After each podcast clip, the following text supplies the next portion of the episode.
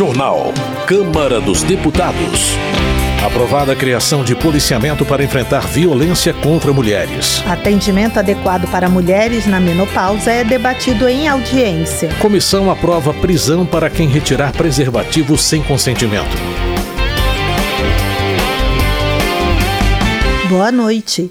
Proposição aprovada por comissão prevê pena de prisão a quem retirar preservativo sem o consentimento do parceiro. A repórter Paula Moraes acompanhou a votação. Um projeto aprovado pela Comissão de Constituição e Justiça da Câmara inclui no Código Penal o crime de remover propositalmente a camisinha no ato sexual sem o consentimento do parceiro. A prática é conhecida como stealthing, que em inglês significa furtivo. De acordo com o texto aprovado, remover remover sem o conhecimento ou consentimento da outra pessoa o preservativo antes ou durante o ato sexual, terá pena de reclusão de seis meses a dois anos e multa.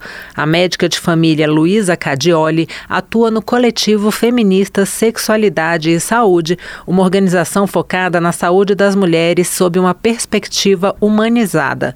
Segundo ela, é comum que mulheres compareçam ao consultório ou ao coletivo relatando a prática prática da retirada da camisinha sem consentimento.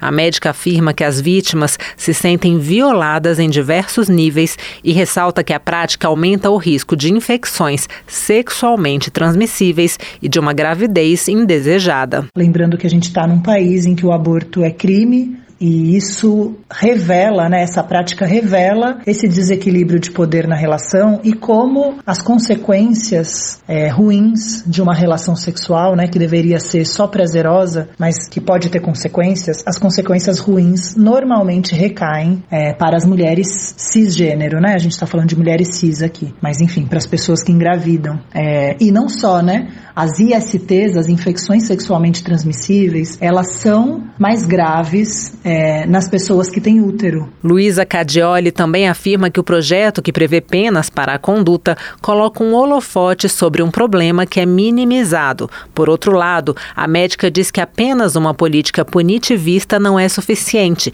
É preciso trabalhar com educação em saúde e reflexão da masculinidade, entre outros itens.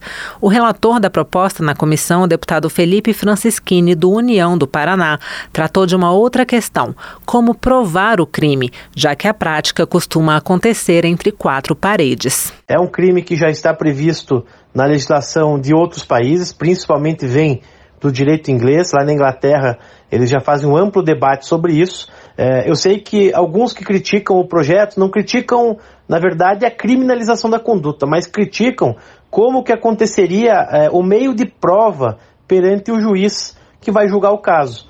Mas nós sabemos que a legislação penal ela prevê os crimes, mas é no caso concreto que isso vai ser averiguado. Felipe Francischini também citou pesquisa de março de 2018, conduzida pelo professor Pedro Pulsato Peruso, pesquisador da Faculdade de Direito da PUC Campinas, com o objetivo de investigar o fenômeno do stealthing no Brasil. O estudo contou com a participação de 279 mulheres de orientações sexuais, classes sociais e raças diversas. De acordo com os resultados, 21% das mulheres entrevistadas reconheceram a natureza ilícita da conduta, sendo que 13,6% afirmaram saber exatamente exatamente do que se trata o termo stealthing. Além disso, 9% das entrevistadas revelaram terem sido vítimas ou terem vivenciado a retirada da camisinha sem consentimento. O projeto que prevê o crime no Código Penal ainda depende de avaliação pelo plenário. Da Rádio Câmara, de Brasília, Paula Moraes. Política. Deputados da oposição protestaram sobre a possibilidade de perda de parte das imagens da invasão do dia 8 de janeiro ao Ministério da Justiça. Segundo o ministro Flávio Dino, a empresa de segurança armazenou as imagens por apenas 30 dias. Bibo Nunes, do PL do Rio Grande do Sul, desafia o ministro da Justiça a explicar o sumiço das imagens nas comissões da Câmara.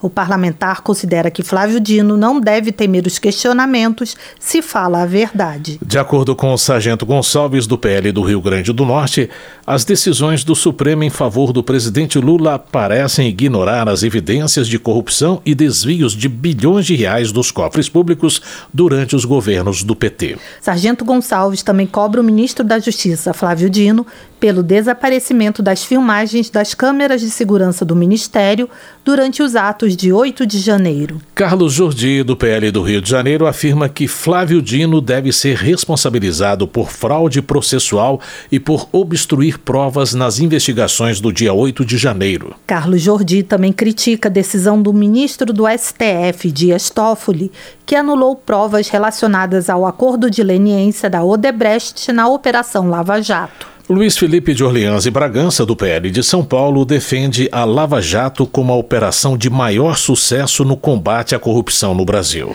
Luiz Felipe de Orleans e Bragança lamenta que exista uma tentativa de se reescrever a história recente do país, negando os escândalos de corrupção que teriam sido praticados pelo PT. Tadeu Venere, do PT do Paraná, considera que as condenações aos invasores do 8 de janeiro devem ser exemplares para coibir futuros ataques contra a democracia. Tadeu Venere ressalta a importância de identificar os mandantes da invasão em vez de tentar culpar ministros e políticos. O parlamentar sublinha os atos de violência praticados na ocasião. Sóstenes Cavalcante, do PL do Rio de Janeiro, argumenta que o STF não deveria ser a corte responsável pelo julgamento dos envolvidos no 8 de janeiro, porque nenhum dos invasores possui foro privilegiado. Sóstenes Cavalcante também faz um alerta sobre a interferência do Supremo em questões legislativas, como a legalização do aborto e da maconha. Para ele, tais questões devem ser de competência dos parlamentares. Na opinião de Márcio Correia, do MDB de Goiás, o repentino interesse do Supremo em julgar a liberação do aborto até a 12ª semana de gravidez representa uma afronta à prerrogativa legislativa do Congresso. Além disso, Márcio Correia avalia que a resolução do Conselho Nacional de Saúde, que regula o uso da maconha e o tratamento hormonal de crianças a partir dos 14 anos, é um ataque coordenado à família.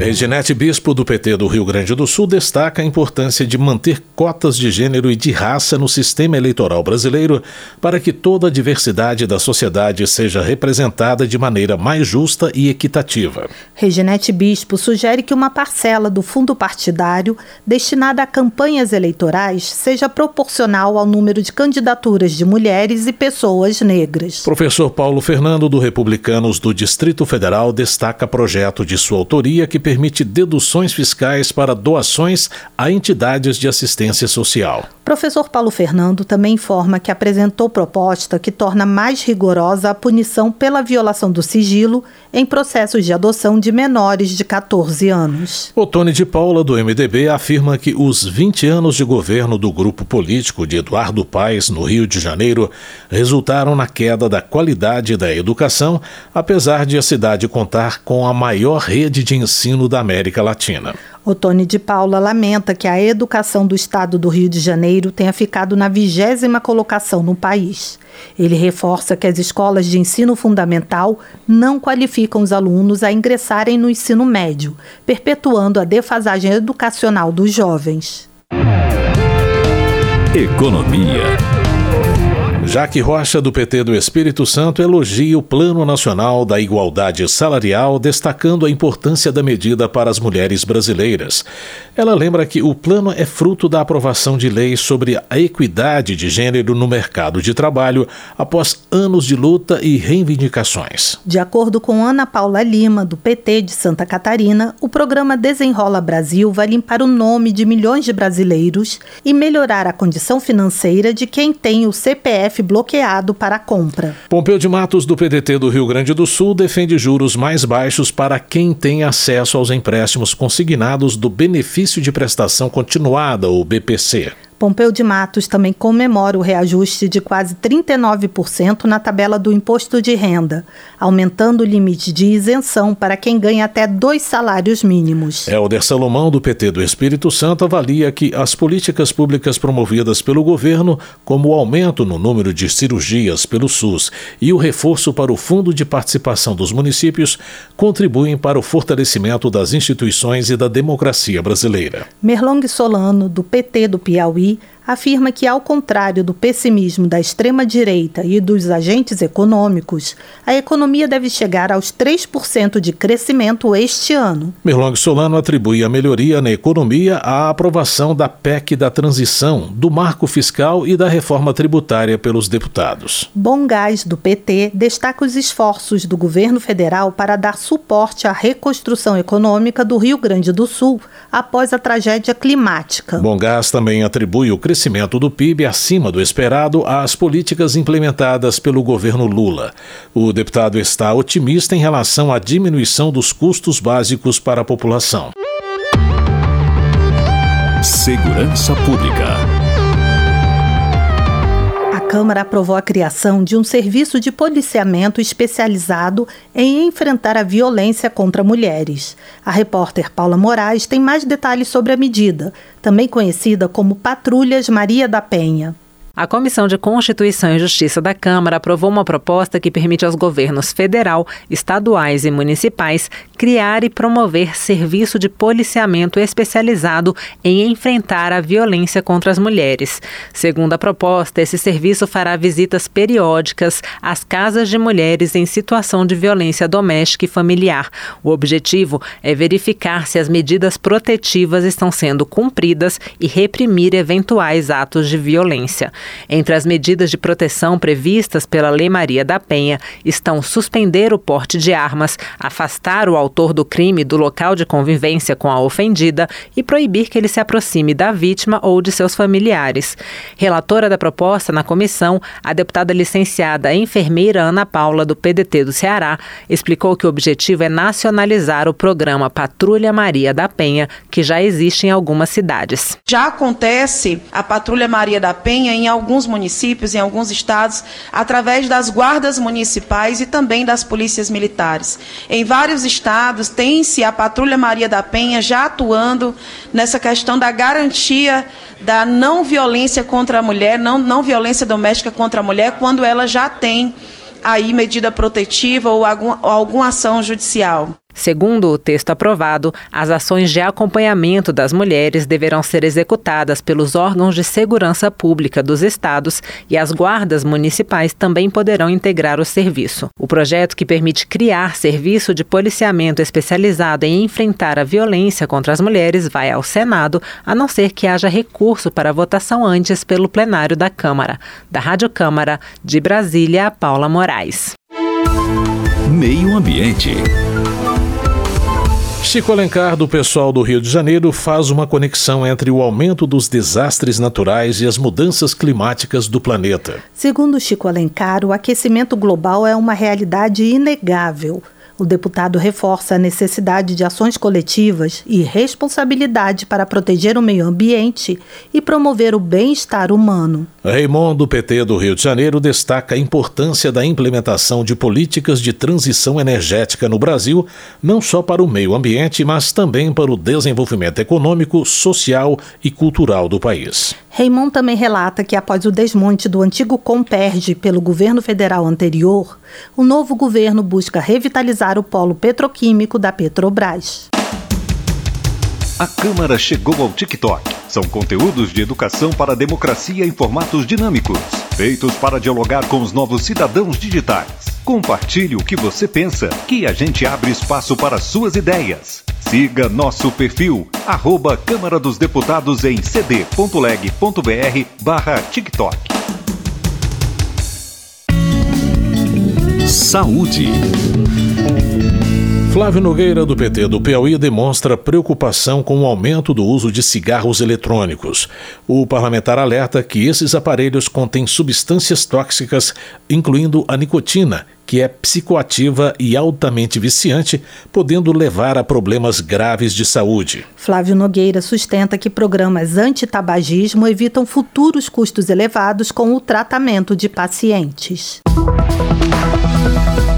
Comissão da Câmara discutiu atendimento adequado para mulheres na menopausa. A repórter Carla Alessandra acompanhou. Atualmente, cerca de 35 milhões de brasileiras estão entre o climatério e a menopausa.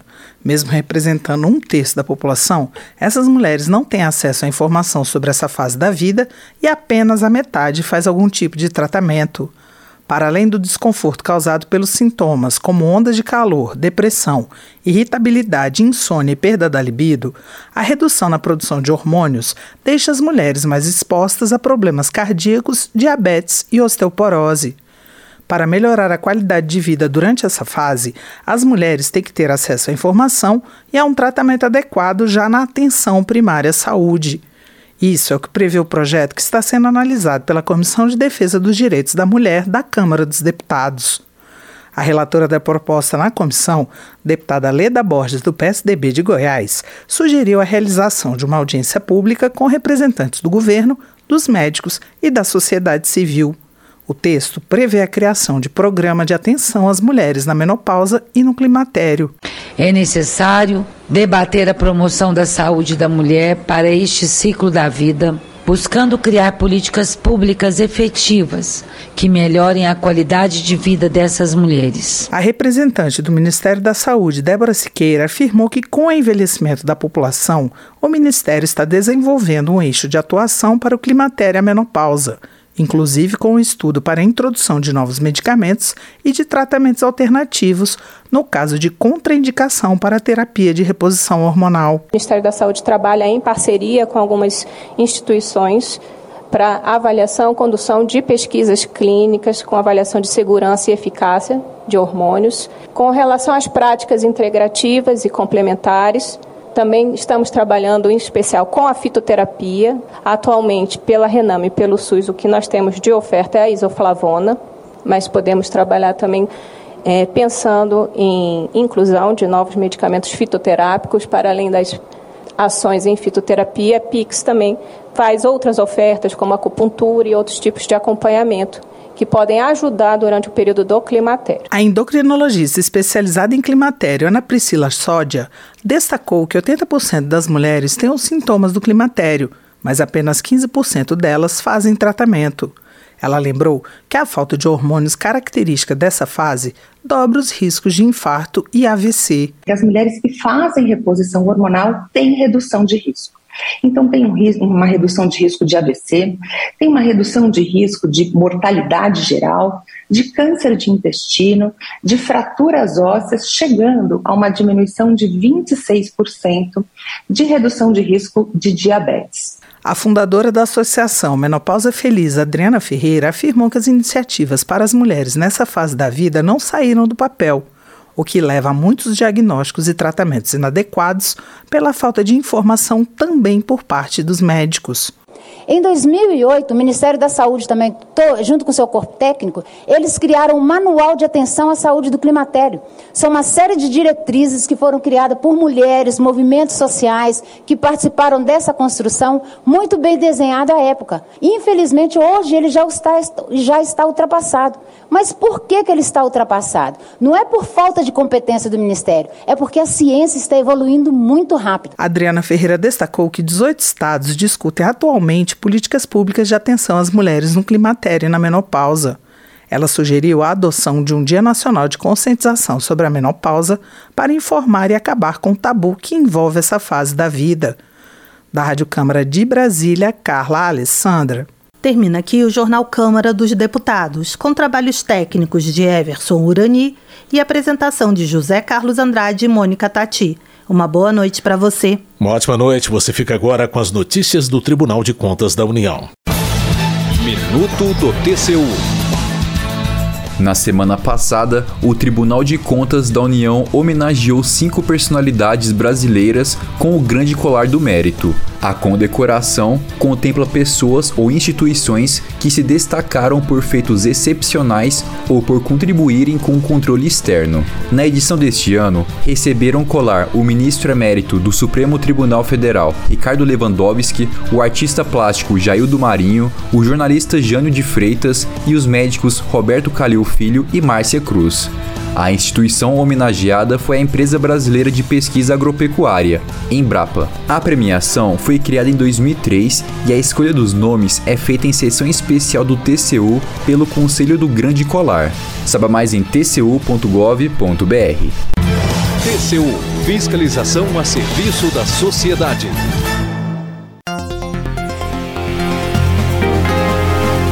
Você ouviu A Voz do Brasil. Boa noite.